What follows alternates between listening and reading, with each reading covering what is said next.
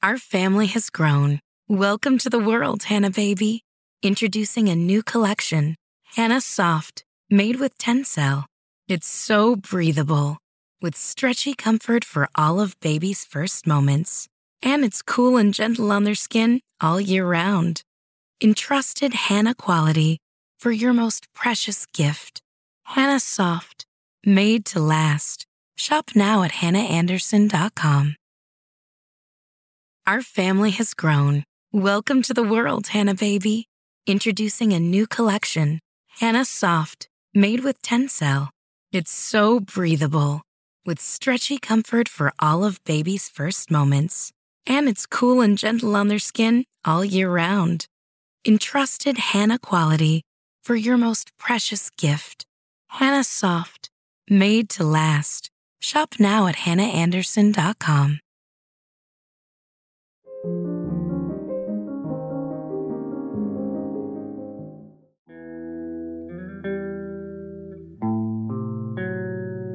Audiolibros y más presenta. Metro 2033 El último refugio. Un libro escrito por Dmitry Glukovsky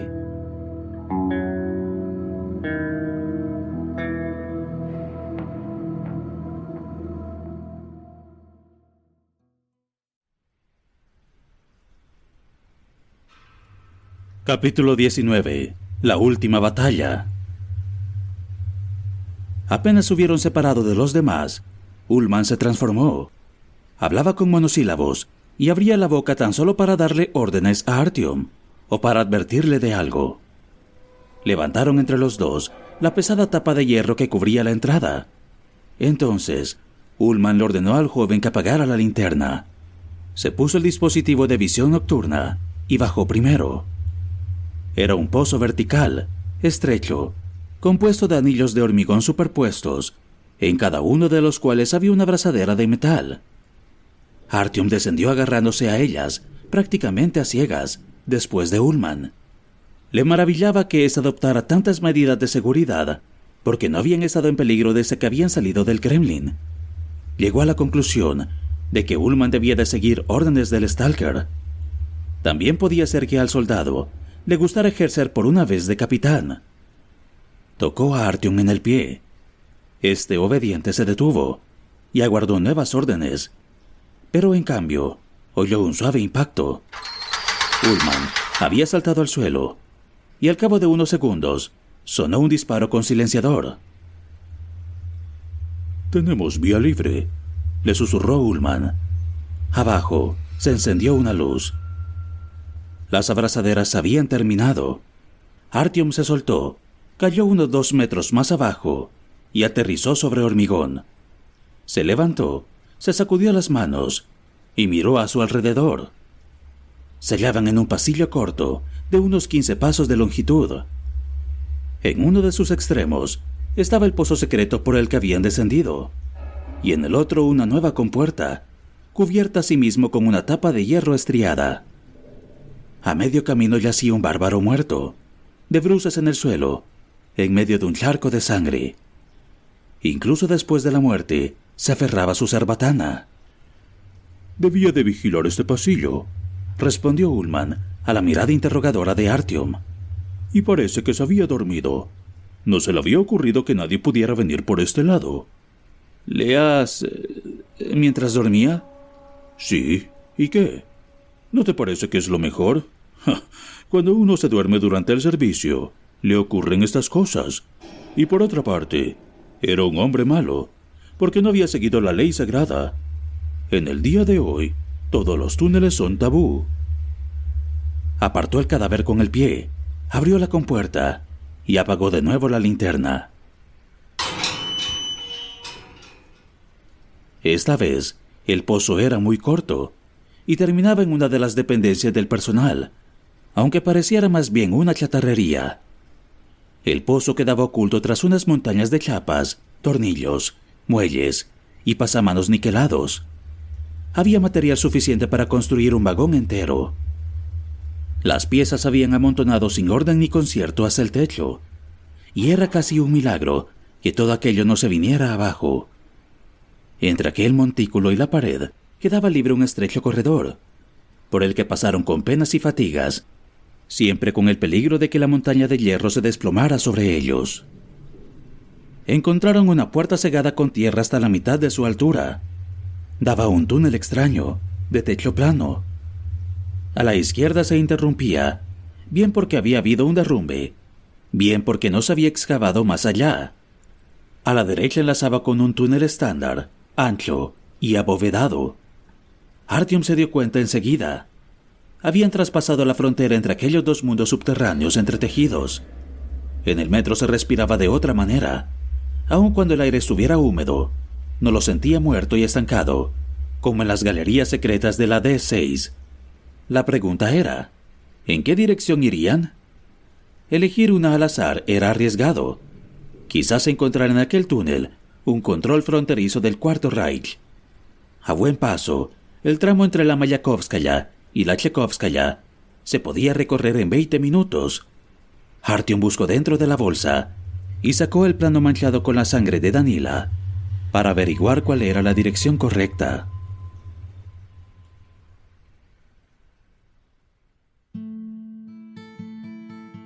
Al cabo de tan solo cinco minutos, llegaron a la Mayakovskaya. Ullman, aliviado, se sentó en un banco, se quitó el pesado casco, se frotó con la manga la cara enrojecida y cubierta de sudor, y se pasó los dedos por su cabello corto, de color rubio oscuro. Aun cuando fuera de constitución robusta y caminara los andares de un experimentado lobo de los túneles, no tenía muchos más años que Artyom. Primero buscaron una posibilidad de comprar comida. Artyom ya no se acordaba de la última vez que se había llevado algo a la boca, y su estómago protestaba con vehemencia. La situación en la que se encontraba la Mayakovskaya y el ambiente que reinaba en ella no eran muy distintos de los de la Kievskaya. La estación que fuera elegante y alegre en otro tiempo, ahora solo era una sombra de sí misma. Estaba medio desierta y sus habitantes apretujaban en tiendas cerradas o directamente en el andén. Las paredes y el techo estaban húmedos. Por algunas zonas se filtraban gotas de agua. En toda la estación ardía una única hoguera. Evidentemente estaban faltos de leña, y sus habitantes conversaban en voz baja, como si estuvieran en un velatorio. Pero incluso en aquella estación moribunda se encontraba un comercio. En una tienda para tres, remendada por varios lados, con una mesa desplegable a la entrada, la oferta era escasa.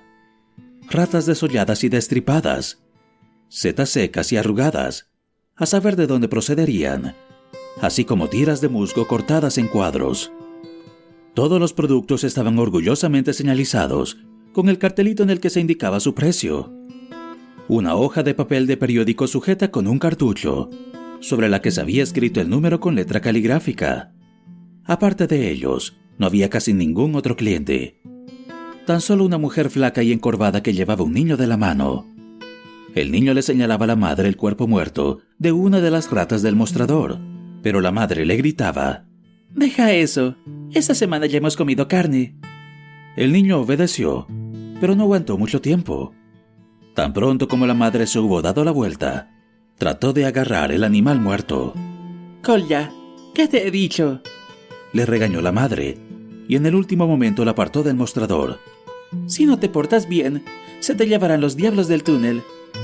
Sashka tampoco quería obedecer a su mamá, y hace poco se lo llevaron. Artyom y Ulman vacilaron.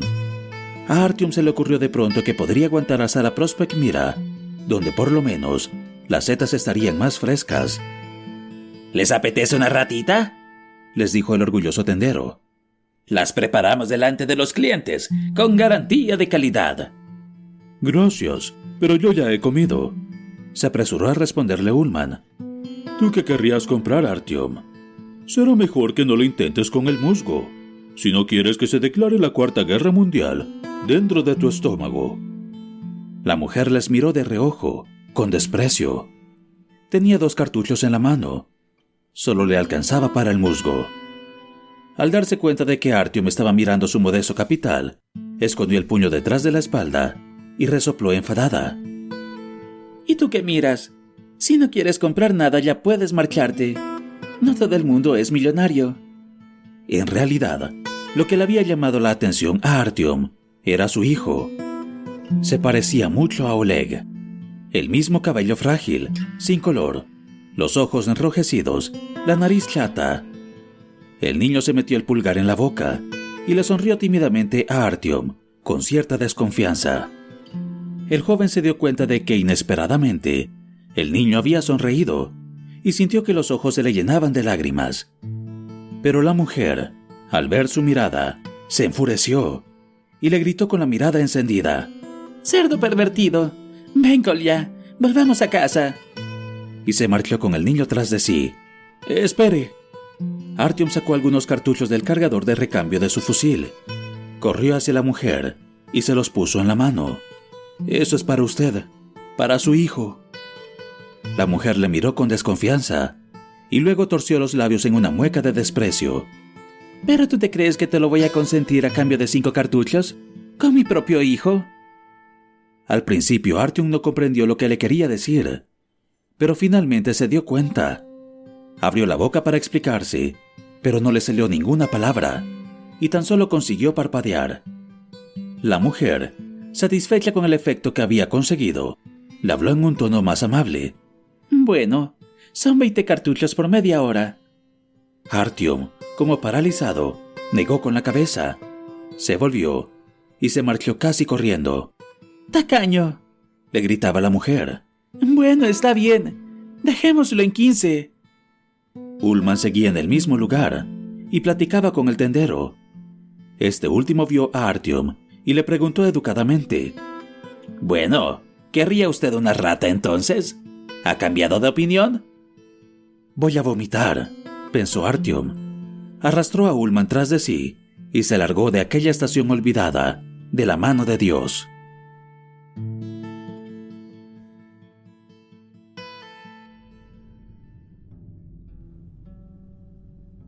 ¿Por qué tienes tantas prisas?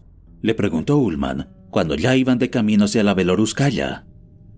Artyom aún luchaba con el nudo que se le había formado en la garganta. Le explicó el incidente a Ullman, pero no pareció que le impresionara mucho. Bueno, ¿y qué? Ellos también tienen que comer. Artyom estaba horrorizado. ¿Acaso merece la pena vivir una vida como esa? Ullman se encogió de hombros. ¿Conoces alguna alternativa? ¿Cuál es el sentido de una vida como esa? Siempre agarrarse a lo que uno encuentra, soportar toda esa mierda, comer musgo. ¿Para qué? Artyom enmudeció. Se acordó de Hunter. Se acordó que éste había hablado del instinto de conservación y había dicho que pelearía por su vida y por la supervivencia de todos los demás, con todas sus fuerzas, como un animal.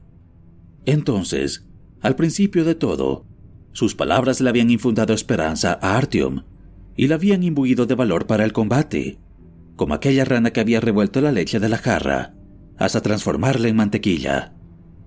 Pero en aquel momento le parecía que era su padre adoptivo quien había dicho la verdad. ¿Para qué? le parodiaba Ullman. dime, muchacho, ¿tú sabes para qué vives? Artyom lamentó haber empezado aquella conversación. Ullman era un formidable soldado, sin duda alguna, pero su discurso dejaba mucho que desear.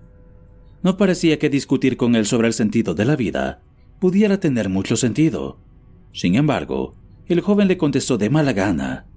Sí, yo sí. Ullman se rió. ¿Para qué? ¿Para salvar a la humanidad? Todo eso son chorradas. Si no la salvas tú, lo hará otro. Yo, por ejemplo iluminó su propio rostro para que Artyom lo viera y puso cara de gran héroe. Artyom le miró con envidia, pero no dijo nada. Y por otra parte, no es posible que todo el mundo viva con ese objetivo. ¿Y cómo puede gustarte una vida sin sentido? ¿Sin sentido, dices? Seguramente mi vida tiene sentido, igual que todas las demás. Esa pregunta para el sentido de la vida se suele superar al mismo tiempo que la pubertad. Parece que en tu caso está durando más. Yo recuerdo muy bien el tiempo en el que tenía 17 años. También quería saberlo todo. ¿Cómo para qué y qué sentido tiene? Eso se pasa. El sentido de nuestra vida, hermano, es solo uno. engendrar niños y educarlos, y luego serán ellos quienes se enfrenten al mismo problema, y buscarán una respuesta, y se quedarán con la mejor que encuentren. Eso es lo que sostiene al mundo en pie. Bueno, esa es mi teoría. Ullman se rió de nuevo. Al cabo de un rato, Artyom le preguntó, Entonces, ¿por qué vienes conmigo? ¿Y pones en peligro tu vida? Si no crees en la salvación de la humanidad, ¿qué es lo que buscas? En primer lugar, una orden es una orden, eso no se discute. En segundo lugar, quizá recuerdes que no basta con engendrar niños, después hay que criarlos. ¿Y cómo quieres que lo haga si esos monstruos de la VDNKH vienen a comérselos? Ullman estaba tan seguro de sí mismo, de su fuerza y de sus palabras, y su visión del mundo era tan seductora en su sencillez y tan armónica, que Artyom no quiso tener ninguna discusión con él. Al contrario, se dio cuenta de que el soldado le transmitía una seguridad que siempre le había faltado. Tal y como había dicho Melnik, el túnel que unía la Mayakovskaya y la Beloruskaya estaba totalmente tranquilo.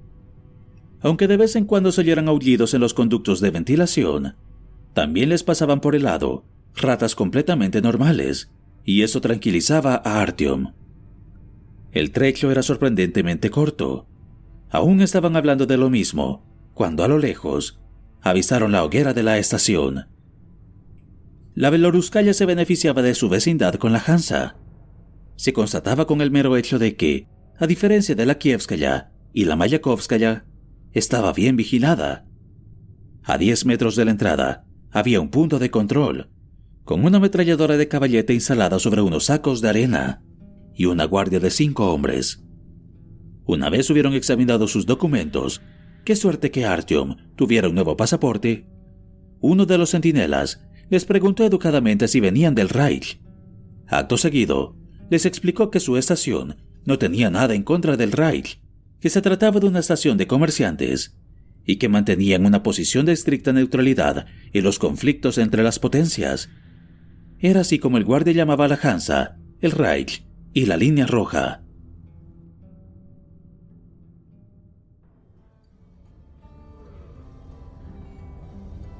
Antes de proseguir por la línea de circunvalación, Artyom y Ullman acordaron descansar un rato y comer algo. Se sentaron en una taberna bien provista y decorada incluso con cierto buen gusto, donde Artyom no solo se regaló con una chuleta deliciosa y nada cara, sino que además consiguió una valiosa información sobre la Beloruskaya. En la mesa de enfrente se sentaba un hombre rubio, de cara redonda que se presentó como Leonid Petrovich. Estaba devorando una gigantesca ración de huevos con tocino. Cuando por fin tuvo la boca vacía, empezó a hablarles de buena gana sobre su estación. Como era de esperar, la Beloruskaya vivía del comercio con carne de cerdo y de gallina. Más allá de la línea de circunvalación, en la zona de Sokol, e incluso hasta la Voikovskaya, aun cuando esta última estuviera peligrosamente cerca de la superficie, se encontraban grandes y prósperos establecimientos de producción de alimentos. A lo largo de varios kilómetros, los túneles e instalaciones técnicas se habían transformado en extensísimas granjas para la crianza de animales.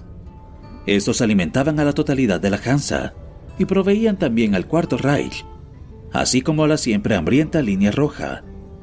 Por lo demás, los habitantes de la estación Dínamo habían heredado de sus antepasados un don especial para la sastrería. De allí procedían las chaquetas de cuero porcino que Artyom había visto en la Prospect Mira. En aquel extremo de la línea Samoskovretskaya no se sentía la amenaza de ningún peligro, y a lo largo de aquellos años de vida en el metro, ni Sokol, ni Aeroport, ni Dinamo habían sufrido ningún ataque. La Hansa no planteaba ninguna reivindicación sobre ellas, simplemente les cobraba derechos de aduana y los protegía de los fascistas y los rojos. Los habitantes de la Beloruskaya se dedicaban al comercio casi sin excepción. Ni los ganaderos de la Sokol ni los astres de la Dinamo permanecían allí el tiempo suficiente para vender directamente su mercadería a los clientes, porque ganaban de sobra a través de los mayoristas. Las gentes del otro lado, como los llamaban allí, transportaban sus piezas de carne porcina o gallinas vivas mediante dresinas y vagonetas de impulsión manual. Las descargaban. Se había llegado al extremo de instalar una grúa en los andenes. Pasaban cuentas y regresaban de inmediato a su estación de origen. La estación estaba llena de vida. Los vivaces mercaderes, en la Veloruskaya por razones desconocidas, los llamaban managers, se afanaban entre la llamada terminal, el punto de descarga y los almacenes. Hacían sonar sus saquitos llenos de cartuchos y daban instrucciones a los robustos mozos de cuerda.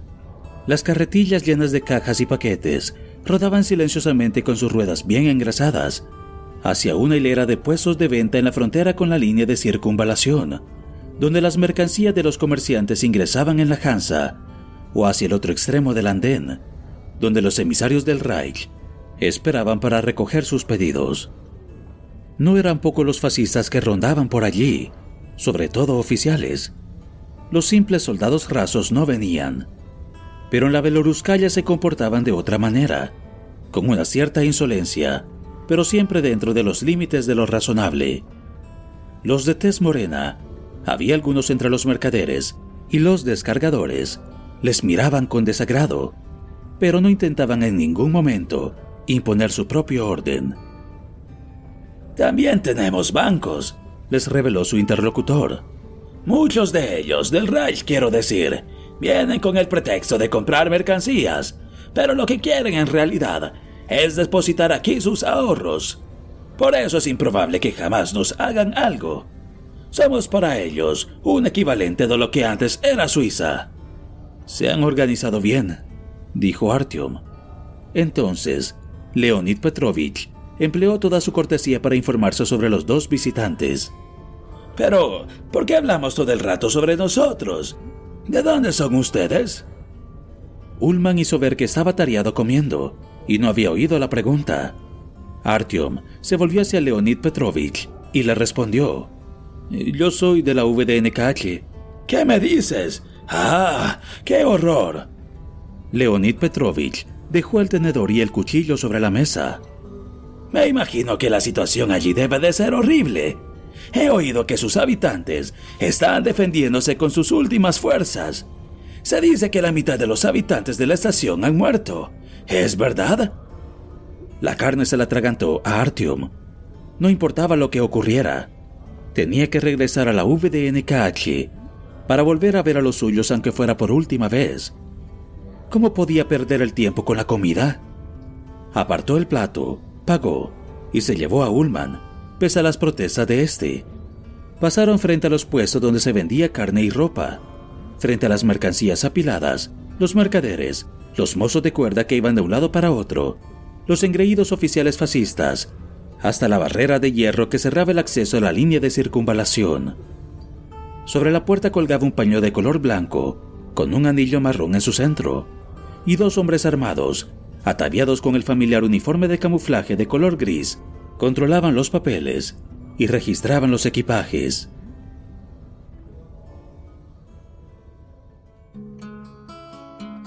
No tuvieron ningún problema para acceder a la Hansa. Ullman, que aún estaba masticando su trozo de carne, buscó dentro de los bolsillos de su chaqueta, sacó una carta de aspecto insignificante y se la enseñó a los guardias fronterizos. Estos abrieron sin más discusión una de las barreras y les dejaron pasar. ¿Qué clase de escrito es ese? le preguntó Artyom. Ah, no es nada, bromeó Ullman. El documento que certifica la concesión de la medalla por méritos al servicio de la patria. Aquí no hay casi nadie que no le deba algo a nuestro comandante. La frontera de la línea de circunvalación era una extraña mezcla de fortaleza y puesto comercial. El segundo puesto de guardia se encontraba al otro extremo del pequeño puente que pasaba sobre las vías. Allí se encontraba una verdadera unidad de defensa, con ametralladoras e incluso con un lanzallamas. Más atrás, junto a un grupo de esculturas, un hombre barbudo de aspecto inteligente con un fusil, y una muchacha y un muchacho de aire soñador, armados también. Artyom pensó que debían de ser los fundadores de la Beloruskaya, o héroes de la lucha contra los mutantes, se encontraba una guarnición entera, que contaba por lo menos con 20 soldados. El motivo por el que están aquí es el Reich, explicó Ullman. Así es la relación con los fascistas. La confianza está bien, la vigilancia es aún mejor. En su día dejaron en paz a Suiza, pero se apoderaron de Francia. Tengo bastantes lagunas en historia, dijo Artyom avergonzado. Mi padre adoptivo no consiguió nunca un libro de texto de décimo curso. De todos modos, he leído un poco sobre la Grecia antigua. Frente a los soldados, pasaba una inacabable hilera de porteadores, semejantes a hormigas. La Hansa acaparaba con avaricia casi la totalidad de la producción de la Sokol, la Dynamo y la Aeroport. El tráfico estaba estrictamente regulado. Una de las escaleras mecánicas estaba reservada a los mozos que bajaban con sus cargas, y la otra era solo para los que subían. La tercera, que se hallaba en el centro, estaba destinada a todos los demás transeúntes. Abajo, en una cabina acristalada, otro guardia armado vigilaba sentado las escaleras. Revisó una vez más los papeles de Artyom y Ullman y les entregó una hoja con el sello Tránsito y la fecha del día. Podían pasar. Aquella estación se llamaba también Beloruskaya, pero las diferencias que la separaban de su doble en la línea radial eran impactantes. Como dos gemelos que se hubieran separado al nacer, y a uno lo hubiera criado una familia noble, y al otro una del vulgo. Todo el bienestar y la prosperidad de la primera Beloruskaya palidecían en comparación con aquella. Las blancas paredes refulgían, los graciosos estucos acaparaban las miradas como por un hechizo, y los tubos de neón alumbraban desde el techo con una luz cegadora. Aun cuando solo hubieran tres, su resplandor bastaba. La hilera de porteadores se disolvía en el andén. Unos salían a la izquierda por los arcos, los otros apilaban sus fardos a la derecha. Luego se marchaban a paso ligero para ir a recoger nuevas mercancías. En cada una de las vías había dos paradas. En una de ellas, las mercancías se cargaban con ayuda de una pequeña grúa, mientras que en la otra subían los pasajeros. Había una caja donde pagaban. Cada 15 o 20 minutos pasaba una dresina mercante, con una amplia superficie de carga construida con tablones clavados. Aparte de los tres o cuatro hombres que manejaban la palanca, viajaba siempre en ella un guardia. Las dresinas de pasajeros no pasaban con tanta frecuencia. Artyom y Ullman tuvieron que esperar más de 40 minutos. El expendedor de billetes les explicó que se trataba de transportes colectivos y que siempre esperaban a contar con un número suficiente de pasajeros para no malgastar innecesariamente fuerza de trabajo pero el mero hecho de que en la red de metro se pudieran comprar billetes de pasaje, un cartucho por túnel, para viajar de una estación a otra, como se había hecho antes, entusiasmó a Artyom. Durante un rato olvidó todas sus desgracias y sus dudas. Estaba allí de pie y miraba cómo se cargaban las mercancías. Y entonces pensaba en lo magnífica que debía de haber sido en otro tiempo la vida en el metro, cuando no se viajaba con dresinas de impulsión manual, sino que unos trenes centellantes circulaban por las vías. Por allí viene su transporte, anunció el expendedor, e hizo sonar una campana.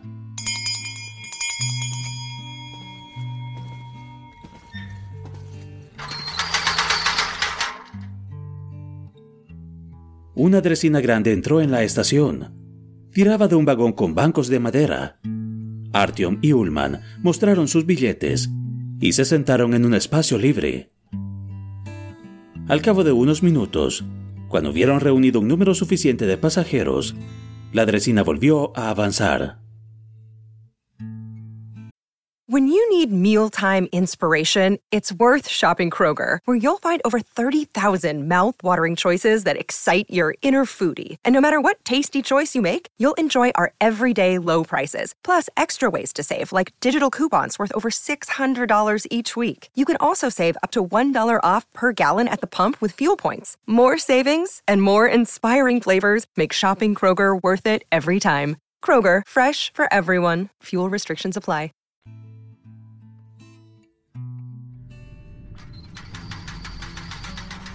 La mitad de los bancos estaba orientada hacia adelante y la otra hacia atrás. Artyom tuvo que sentarse en uno de estos últimos, de espaldas a Ullman. ¿Por qué están puestos los asientos de esa manera tan rara? Le preguntó Artyom a su vecina. Una mujer robusta de unos 60 años, con un vestido de lana lleno de agujeros. Son incómodos. La mujer juntó ambas manos. ¿Sí? ¿A ti qué te parece? ¿Quieres que el túnel se quede sin vigilancia? Ay, siempre estos jóvenes tan frívolos. ¿No has oído lo que sucedió anteayer? Una rata así de grande. La mujer abrió los brazos tanto como pudo. Salió disparado de uno de los corredores de enlace y se llevó a uno de los pasajeros. No era ninguna rata, exclamó desde atrás un hombre pequeño que vestía una chaqueta acolchada. Era un mután. Los mutantes entran sin cesar en la ya. Pues yo digo que era una rata, le replicó la mujer indignada. A mí me lo ha contado Nina Prokofyevna, mi vecina. Ella lo sabe muy bien. Discutieron durante largo rato, pero Artyom dejó de escucharlos. Sus pensamientos volvieron a la V de NKH. Estaba decidido. Antes de salir a la superficie para tratar de subir a la torre de Ostankino, trataría de regresar a su estación. Aún no sabía cómo convencería a su compañero de que no tenía otro remedio, pero le asaltaba el incómodo presentimiento de que esa iba a ser su última oportunidad de ver a su hogar y a sus seres queridos antes de salir a la superficie. Y no podía permitir que esa oportunidad se le escapara. ¿Quién sabía lo que ocurriría después? Aun cuando Melnik hubiera afirmado que su misión sería fácil de cumplir, Artyom no creía que volvieran a verse jamás. Antes de esa salida a la superficie, que tal vez sería la última, tenía que regresar, aunque solo fuera por un rato, a la VDNKH. BDN ya. Un sonido melodioso, casi tierno. Podría oírlo durante toda una eternidad, pensó Artyom. Era posible que el hombre que había encontrado en la Beloruskaya tuviese razón y que su estación estuviera a punto de caer. ¿De verdad habían muerto la mitad de sus defensores? ¿Cuánto tiempo había pasado desde entonces? ¿Dos semanas? ¿Tres? Cerró los ojos y trató de representarse su amada bóveda. Las líneas de los arcos, elegantes, pero no recargadas. La reja de hierro forjado que cerraban los pozos de ventilación y las hileras de tiendas en la sala. Allí estaba la tienda de Senia. Y aquí, algo más cerca, la suya. La dresina se mecía suavemente al ritmo de las ruedas, y poco a poco, sin darse cuenta, Artyom se durmió.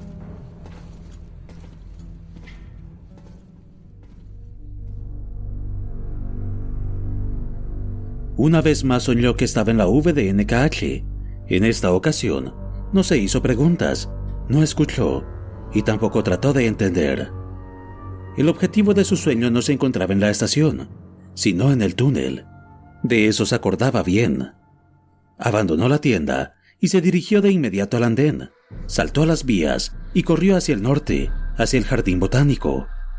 No era la absoluta oscuridad lo que le atemorizaba, sino el inminente encuentro en el túnel. ¿Qué le esperaba allí? ¿Cuál era el sentido de aquella historia? ¿Por qué no tenía nunca valor suficiente para ir hasta el final? Al fin, su doble apareció en la lejanía. Sus pisadas suaves, seguras de sí mismas, se acercaron, igual que en las últimas veces, y Artyom se vio privado al instante de toda su resolución. Pero esta vez se portó mejor. Al principio las rodillas le temblaron de nuevo, pero luego consiguió dominarlas y aguantó hasta el momento en el que se encontraba frente a la invisible criatura. Un sudor frío y pegajoso le cubrió el cuerpo, pero se quedó quieto y no huyó. Y llegó el momento en el que un soplo casi imperceptible le anunció que su enigmático antagonista se encontraba a unos pocos centímetros de su cara. No te marches. Mira los ojos a tu destino. Le susurró al oído una voz ronca y seca. Y entonces Artyom se acordó súbitamente, cómo había podido olvidarlo en su sueño anterior, de que llevaba un mechero. Palpó el pequeño objeto de plástico, activó su mecanismo y se dispuso a verle la cara a la criatura que le había hablado. Se quedó paralizado. Pareció que las piernas se le hubieran clavado en el suelo. Ante él se erguía, inmóvil, un negro, sus ojos muy abiertos, oscuros, sin pupilas, buscaban su mirada. Artyom gritó con todas sus fuerzas.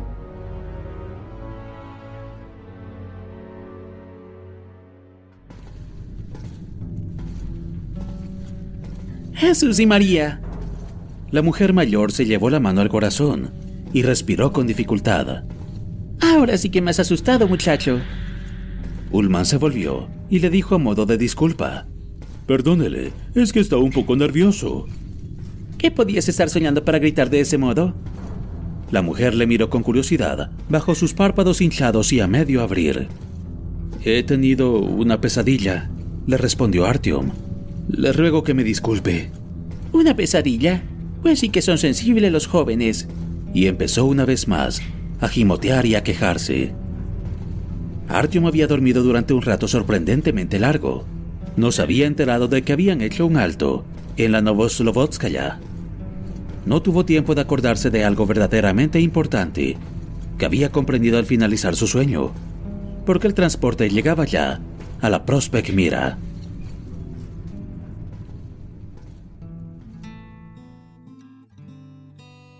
La situación de aquel lugar se diferenciaba notablemente de la generosa satisfacción de la Veloruskaya. El transporte de mercancías no tenía un gran papel en la Prospect Mira. Además, le llamó la atención el gran número de soldados, sobre todo unidades especiales, y oficiales con el distintivo de los pioneros. Al otro extremo del andén había algunas dresinas motorizadas sobre las vías, con vigilancia. Estaban cargadas de enigmáticas cajas y cubiertas de lona. En medio de la sala, sobre el suelo, se sentaban unas 50 personas no muy bien vestidas. Arrastraban enormes sacos con todos sus bienes y sus caras mostraban su desconcierto. ¿Qué ha sucedido aquí? Le preguntó Artyom a Ullman. Aquí no ha sucedido nada, pero sí en tu estación, en la VDNKH. Parece que quieren cegar el túnel. Si los negros llegan a la Prospect Mira, la Hansa se verá en serios apuros. Probablemente estén preparando un ataque preventivo. Cuando pasaron a la línea Kalusko-Rizkaya, Artyom comprobó que la hipótesis de Ullman era cierta. Las unidades especiales de la Hansa operaban incluso en la estación radial, donde en realidad no tenían nada por hacer. Los accesos a los dos túneles del norte, los que conducían a la VDNKH y al Jardín Botánico, estaban bloqueados. La Hansa había improvisado a marchas forzadas sus propios puestos de control. Apenas si había nadie en el mercado, y la mitad de las tiendas estaban vacías. Los hombres hablaban entre susurros, agitados, como si una gran desgracia hubiera amenazado a la estación. En un rincón se apiñaban varias docenas de personas, familias enteras con sacos y bolsas. Se había formado una larga cola frente a una mesita en la que se leía Registro de refugiados. Espérame aquí. Voy en busca de nuestro hombre, dijo Ullman. Dejó a Artyom junto a los puestos de venta y desapareció entre la multitud. Artyom, sin embargo, tenía otros planes. Saltó a las vías, se dirigió a uno de los puestos de control y le habló a un guardia fronterizo de aspecto malhumorado. ¿Aún es posible llegar a la VDNKH? Sí, aún es posible, pero yo te aconsejo que no lo intentes. ¿No lo has oído? Unos devoradores de hombres se han arrastrado hasta allí. Se han apoderado de la mayor parte de la estación. Tendrán que abandonarla aunque los tacaños de nuestros dirigentes les provean de munición gratuita para que puedan aguantar hasta mañana. ¿Qué sucederá mañana? Mañana lo haremos explotar todo. Pondremos dinamita en los dos túneles, a 300 metros de la Prospect, y provocaremos un derrumbe. Pero, ¿por qué no los ayudan? ¿La Hansa no dispone de fuerzas suficientes? Ya te he dicho que son devoradores de hombres. Forman un gran número. No podemos hacer nada contra ellos. ¿Y qué pasará con los habitantes de la Rizcaya y de la VDNKH? Les advertimos hace ya algunos días, y por eso van viniendo hacia aquí. La Hansa los acoge a todos ellos. No somos criaturas inhumanas, pero más les vale que se den prisa. Cuando llegue la hora, el túnel quedará cerrado. Y tú procuras regresar enseguida. ¿Por qué vas allí? ¿Por negocios? ¿Por familia? Por ambas cosas le dijo Artyom, y el guardia fronterizo, comprensivo, asintió con la cabeza. Ullman estaba bajo uno de los arcos y negociaba en voz baja con un joven alto y con un hombre mayor de aire severo, que vestía uniforme de conductor del metro, e indudablemente era el director de la estación. El vehículo está arriba y tiene el depósito lleno, le decía el joven, y señaló a dos grandes bolsas de cuero. Aquí tiene aparatos de radio y trajes aislantes, así como un Pecheneg y un Drakunov. Pueden subir cuando quieran. ¿En qué momento tienen que salir? Hemos de dar la señal dentro de ocho horas. Tenemos hasta entonces para llegar a ese sitio. Se volvió hacia el director de la estación. ¿La puerta hermética funciona? Desde luego, le confirmó este. En cuanto usted me lo diga. Pero antes tendremos que apartar a la gente para evitar que cunda el pánico. Bien, yo por mi parte no le pido nada más. Ahora descansaremos cinco horas y luego nos pondremos en marcha. ¿Qué te parece, Artyom? ¿Nos acostamos un rato? Artyom se llevó a un lado a su compañero. No puedo. Tengo que ir a toda cosas a la VDNKH para despedirme y ver en qué estado se encuentra. Tenías razón. Van a cegar todos los túneles que parten de la Prospect Mira. Aunque regresemos vivos de la superficie, no volveré a ver jamás mi estación. Tengo que ir.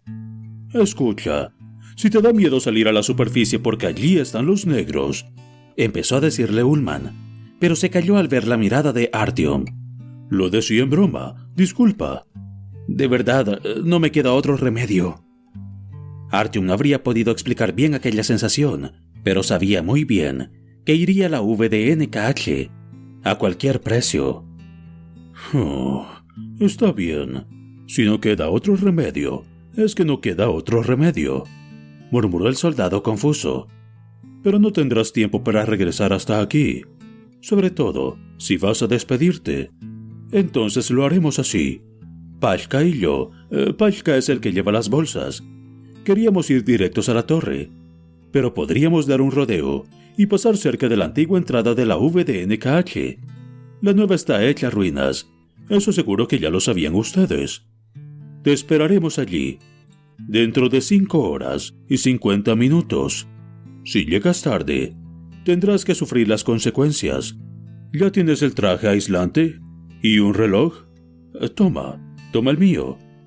Se quitó un reloj de pulsera metálico. Entre tanto, llevaré el de Pashka. Dentro de cinco horas y cincuenta minutos. Artyom asintió, le dio la mano a Ullman y corrió hasta el puesto de control. Al verle de nuevo, el guardia fronterizo meneó con la cabeza. Entonces, Artyom se acordó de algo. ¿Todavía ocurren fenómenos extraños en este túnel? ¿Te refieres a ese problema con los tubos? Ya lo han arreglado. Dicen que ahora la gente se marea un poco al pasar por allí, pero que por lo menos nadie se muere. Artyom asintió con la cabeza para darle las gracias, encendió la linterna y entró en el túnel.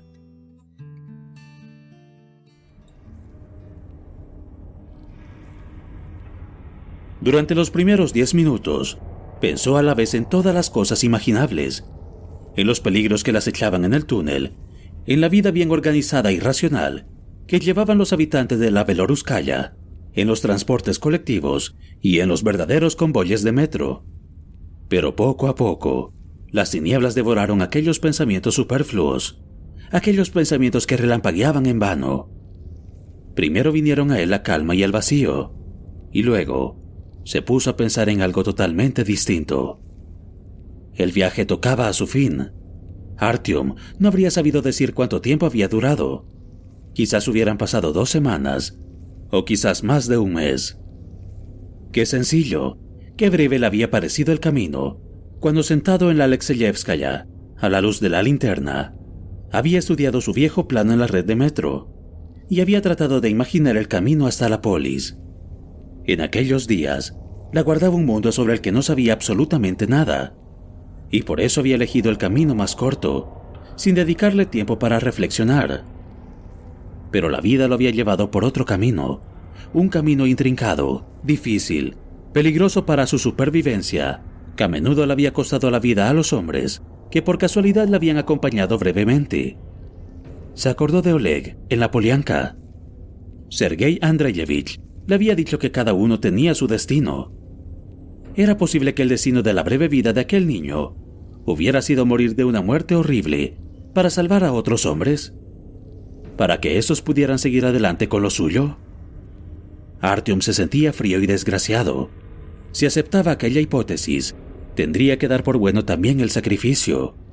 Tendría que creer que él mismo había sido elegido, que se le permitía continuar con su camino, aun cuando otros perdieran la vida o tuvieran que sufrir. ¿Acaso eso significaba que Artyom tenía el derecho de pisotear el destino de los demás, de destruirlo, tan solo para cumplir el suyo? Oleg era demasiado pequeño para preguntarse por qué estaba en el mundo. Pero si hubiera podido pensar en ello, difícilmente habría estado de acuerdo con semejante destino. Seguro que el niño habría elegido representar su papel de manera más consciente, tener un papel más significativo en este mundo.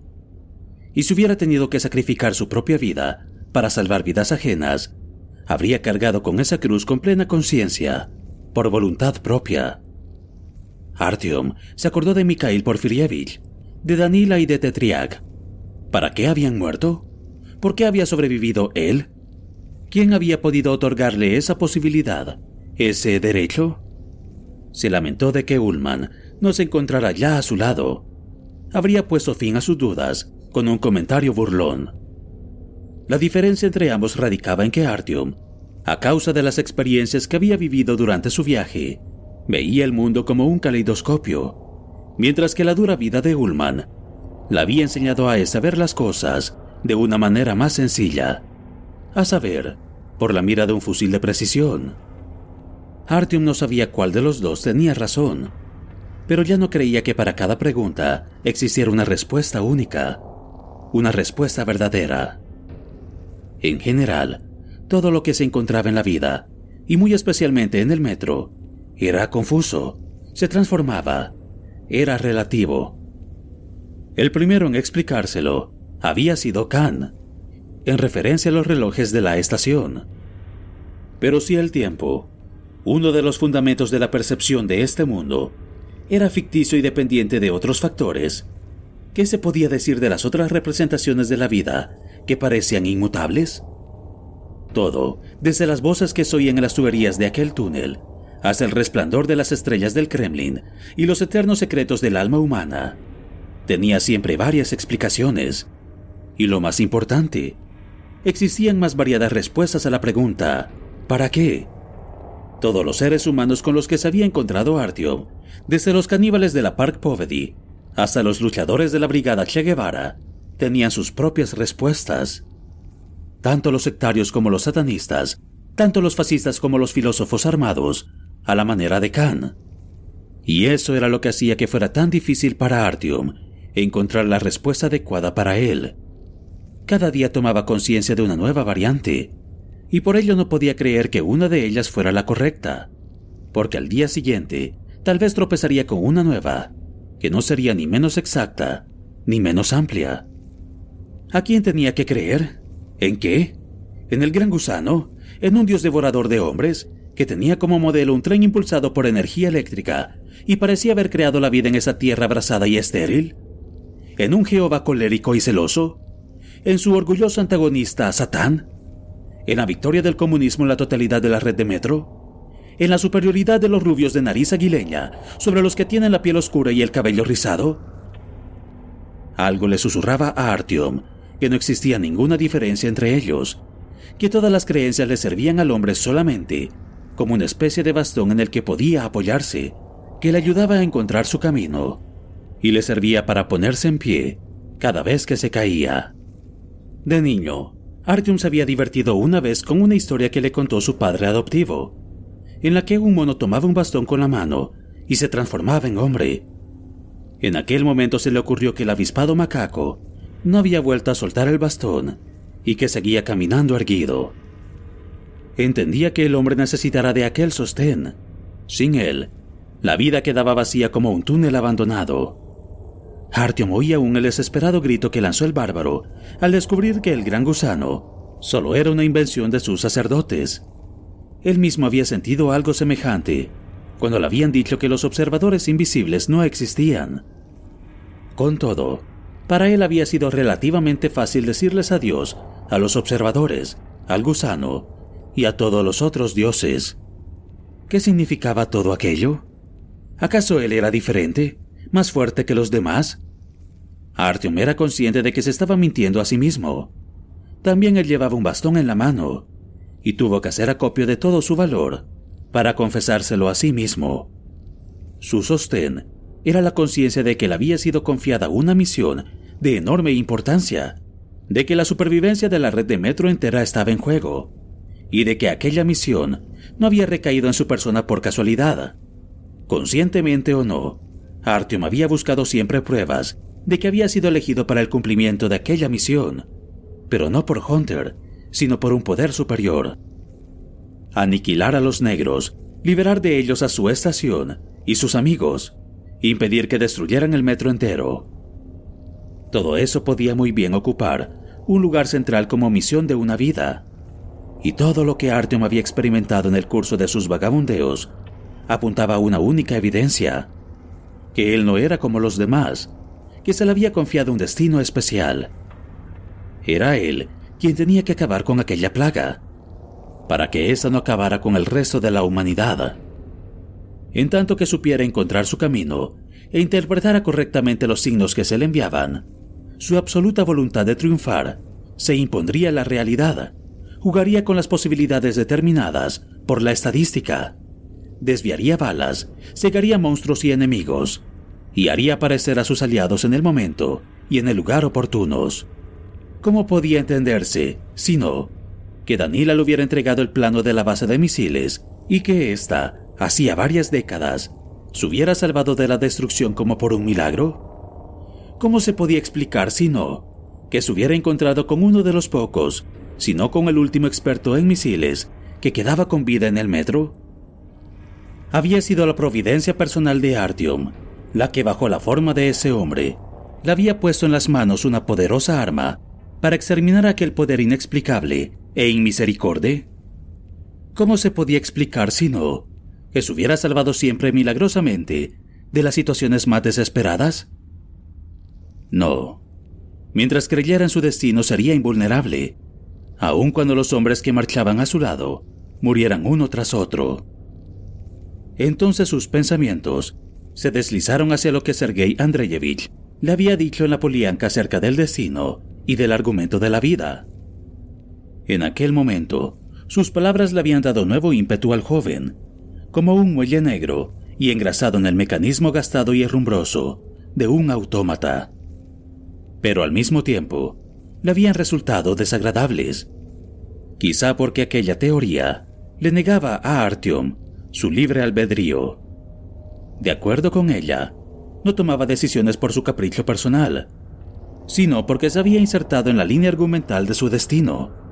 Pero por otra parte, ¿cómo podía negar la existencia de esa línea después de todo lo que le había sucedido? En aquel momento le era imposible creer que toda su vida no era más que un encadenamiento de azares, y como había llegado hasta allí, tenía que seguir adelante. Esa era la implacable lógica del camino que había elegido. Era demasiado tarde para titubear. Tenía que seguir adelante, aunque eso implicara hacerse responsable no solo de su propia vida, sino también de la vida de otros. Los sacrificios no habían sido en vano. Tenía que aceptarlos y recorrer su camino hasta el final, y cumplir el cometido por el que había venido a este mundo. Este era su destino. Pero, ¿por qué no había tenido antes pensamientos tan claros? Siempre había dudado de su condición de elegido. Se había dejado desviar por estupideces. Había vacilado, aun cuando siempre hubiera tenido a mano la respuesta. Ullman tenía razón. ¿Para qué complicarse la vida? En aquel momento, Artyom seguía adelante con nuevo ímpetu. No oyó ningún sonido en los tubos, ni tropezó con ningún peligro, hasta llegar a la V. Con todo, se fue encontrando con gente a lo largo del camino, gente que se dirigía a la Prospect Mira. Era un torrente de criaturas desdichadas, acosadas, que habían tenido que dejarlo todo para huir. Le miraban como si estuviera loco. Era el único que se atrevía a salir al encuentro del terror, mientras que los otros huían del lugar maldito.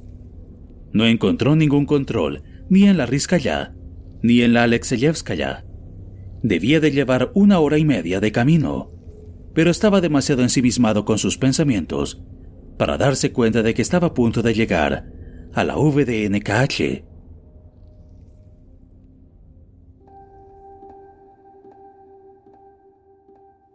Cuando por fin entró en la estación y miró en derredor, se sobresaltó. La VDNKH estaba exactamente igual que la estación que había visto en sus sueños. La mitad de las lámparas no funcionaba. Olía a pólvora. Se oían gemidos a lo lejos. Una mujer lloraba. Artyom empuñó el fusil y siguió adelante. Estaba claro que los negros habían conseguido, por lo menos una vez, atravesar las barreras y entrar en la estación. Una parte de las tiendas estaba hecha trizas y en algunos sitios se veían manchas de sangre en el suelo. Algunas tiendas aún estaban habitadas, Aquí y allá se veía incluso la luz de una linterna a través de la luna. Se oían disparos en el túnel norte. A su entrada había una barricada de sacos de tierra, alta como una persona, y detrás de ella estaban apostados tres hombres que vigilaban el túnel, apuntando con los fusiles entre los sacos. Artyom, Artyom, ¿cómo es que apareces ahora? Oyó que le decía de pronto una voz familiar. Artyom se volvió y vio a Kirill, el mismo que al principio de su viaje le había hablado de una caravana. Llevaba un brazo en cabestrillo y su cabello se veía más alborotado que entonces. En todo caso, he vuelto, le replicó vagamente Artyom. ¿Cómo están aquí? ¿Dónde está el tío Sasha? ¿Y Senia? Senia. El rostro de Kirill se entristeció. No tuvo suerte. Lo mataron hace ya una semana. Artyom sintió que se le paraba el corazón. ¿Y, mi padre? Sukhoi está sano y salvo y dando órdenes. Lo encontrarás en el hospital. Kirill señaló a la escalera que conducía a la nueva salida de la estación.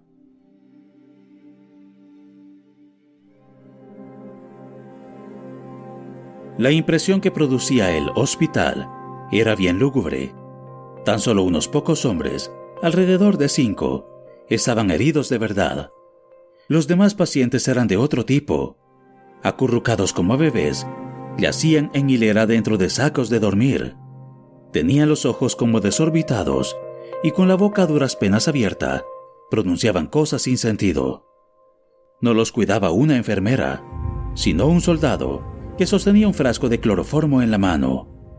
Si alguno de los que estaban encogidos en el suelo sufría convulsiones o se ponía a llorar y amenazaba con contagiar su agitación a los demás, el soldado les ponía en la cara una gasa empapada de narcótico.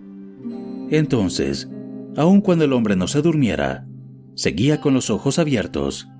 Por lo menos se callaba un rato. Artyom no pudo encontrar de inmediato a Sukhoi. Su padre adoptivo había estado hablando con el médico de la estación en una dependencia separada pero al salir, estuvo a punto de chocar con el muchacho. Artyomka, estás vivo, gracias a Dios, murmuró y acarició en el hombro a Artyom, como si hubiera querido convencerse de que realmente estaba allí. Artyom lo abrazó con fuerza. Había tenido miedo, como un niño, de que su padre adoptivo lo regañara. Que si dónde se había metido, que si vaya irresponsabilidad, que por qué no sabía comportarse como el adulto que era pero Sukhoi se limitó a abrazarlo con fuerza y a retenerlo durante largo rato. Cuando por fin se soltaron, Artyom vio, con gran turbación, que su padre adoptivo tenía los ojos llenos de lágrimas. Sin entretenerse en contarle todas sus aventuras, le explicó brevemente dónde había estado y qué había conseguido. Luego le dijo por qué había vuelto. Sukhoi negó con la cabeza y se puso a despotricar sobre Hunter, pero luego calló y dijo que sobre los muertos solo se puede hablar bien o callar. Él tampoco tenía ninguna idea de lo que le había ocurrido al cazador. ¿Ves en qué situación nos encontramos? La voz de Sukhoi se endureció de nuevo. Cada noche acuden en manada. No tenemos suficientes cartuchos. Hace poco nos llegó una vez más una dresina con municiones desde la Prospect Mira pero ha sido como una gota sobre piedra caliente. Quieren hundir el túnel de la Prospect para aislar la VDNKH y las demás estaciones. Ah, lo sé. Temen a las aguas subterráneas. Por eso no se atreven a acercarse más a la VDNKH. Pero a la larga no les servirá de nada. Los negros encontrarán entonces otro acceso. ¿Cuándo te marcharás de aquí? No quedan ni siquiera 24 horas y tendrías que recoger el equipaje. Sukhoi le contempló durante largo rato, como estudiándole con la mirada. No, Artyom. Solo hay un camino por el que puedo salir de aquí. Y ese camino no lleva a la Prospect Mira. Tenemos 30 heridos. ¿Acaso vamos a dejarlos? Y por otra parte, ¿quién defenderá esta posición mientras yo me pongo a salvo? ¿Cómo voy a decirle a alguien que se quede aquí y que luche con ellos hasta morir para frenar su avance y luego largarme? Eh, no, no. Si es por mí, que unan el túnel. Nos quedaremos aquí mientras podamos. Quiero morir como un hombre honrado. Entonces eh, me quedaré con ustedes. Van a disparar los misiles incluso sin mí. Así al menos podré ayudarlos. No, no, no, no. Tú tienes que marcharte. Nuestra puerta funciona perfectamente y la escalera está entera. Llegarás enseguida a la salida. Tienes que ir con ellos. Eh, no saben con quién se van a tener que enfrentar. Ardion sospechó que su padre adoptivo le hacía marcharse para salvarle la vida. Trató de replicarle, pero Sukhoi no quiso oír nada más. En tu grupo, eres el único que sabe de qué son capaces los negros. Su padre adoptivo señaló a los tullidos que estaban en el suelo. ¿Y a ellos qué les ocurre? Se hallaban en el túnel y han enloquecido. A eso de aquí, por suerte, nos los pudimos llevar. Pero los negros han descuartizado a muchos hombres cuando aún estaban vivos. Tienen una fuerza increíble. Y cuando vienen y empiezan a aullar, no hay nadie que sea capaz de soportarlo. Tú mismo lo sabes. Algunos de nuestros voluntarios se habían sujetado con esposas para no huir. Todos los que conseguimos librar a tiempo están aquí.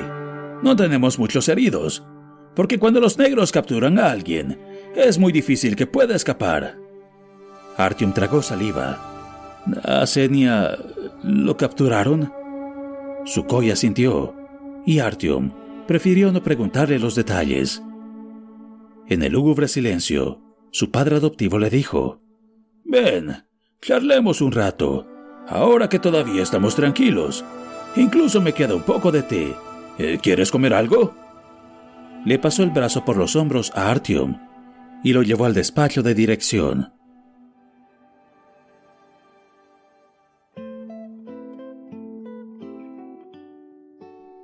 El muchacho iba mirando a todas partes, conmocionado.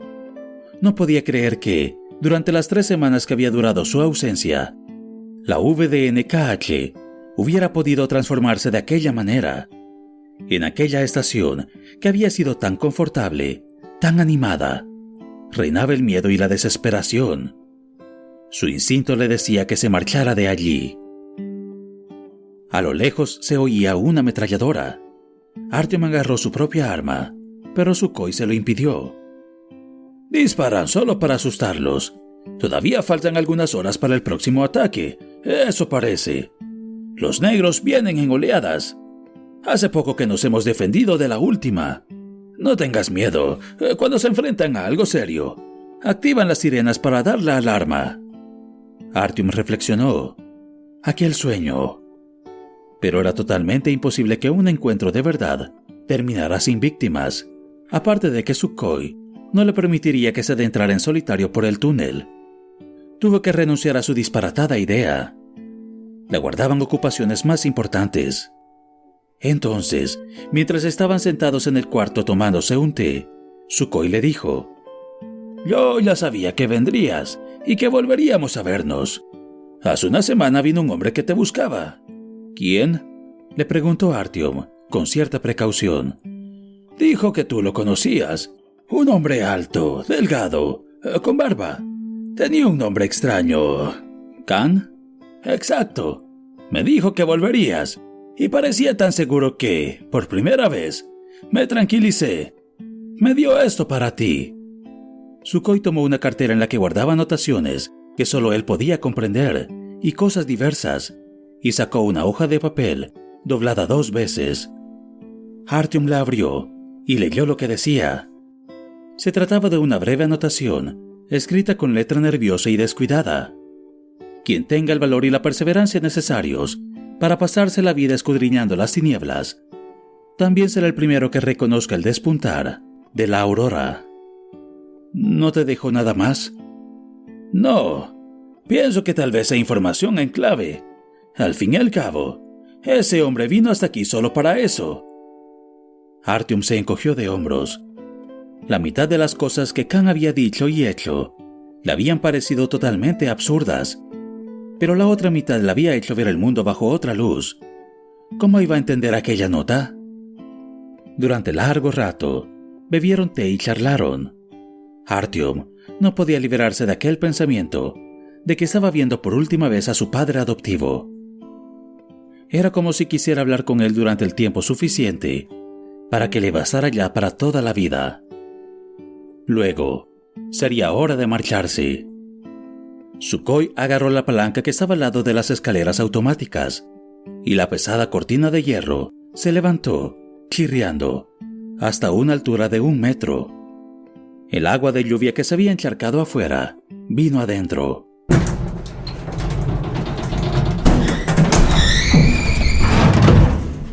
Artyom se quedó con los pies embarrados hasta los tobillos y le sonrió a Sukhoi, aunque las lágrimas le salieran a los ojos. Iba a despedirse cuando, en el último momento, se acordó de lo más importante. Sacó el libro infantil que llevaba en la mochila, pasó las hojas hasta que encontró la foto y se la enseñó a su padre adoptivo. El corazón le palpitaba con fuerza en su nerviosismo. ¿Quién es esa? le preguntó Sukhoi. ¿La conoces? Eh, mírala bien. ¿No es mi madre? Tú la viste cuando te pidió ayuda. Sukhoi sonrió con tristeza.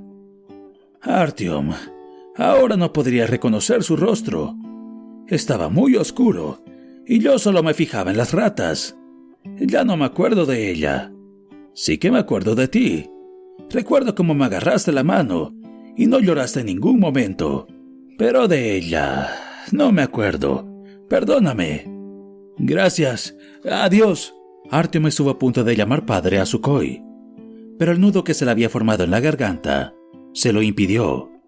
Quizá volvamos a vernos.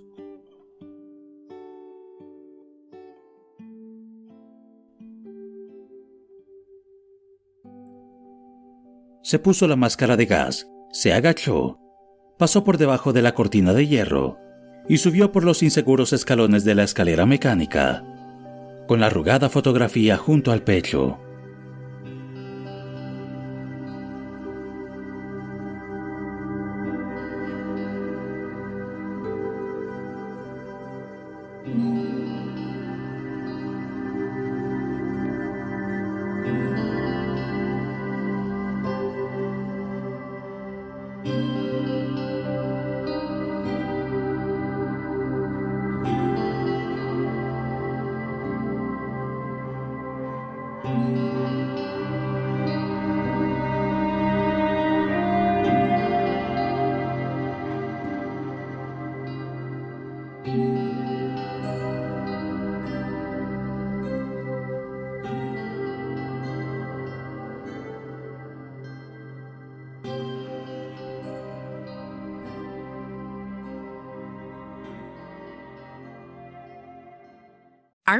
Has grown. Welcome to the world, Hannah Baby. Introducing a new collection, Hannah Soft, made with Tencel. It's so breathable, with stretchy comfort for all of baby's first moments. And it's cool and gentle on their skin all year round. Entrusted Hannah quality for your most precious gift. Hannah Soft, made to last. Shop now at hannahanderson.com. Our family has grown. Welcome to the world, Hannah Baby. Introducing a new collection, Hannah Soft, made with Tencel. It's so breathable, with stretchy comfort for all of baby's first moments. And it's cool and gentle on their skin all year round. Entrusted Hannah quality for your most precious gift. Hannah Soft, made to last. Shop now at hannahanderson.com.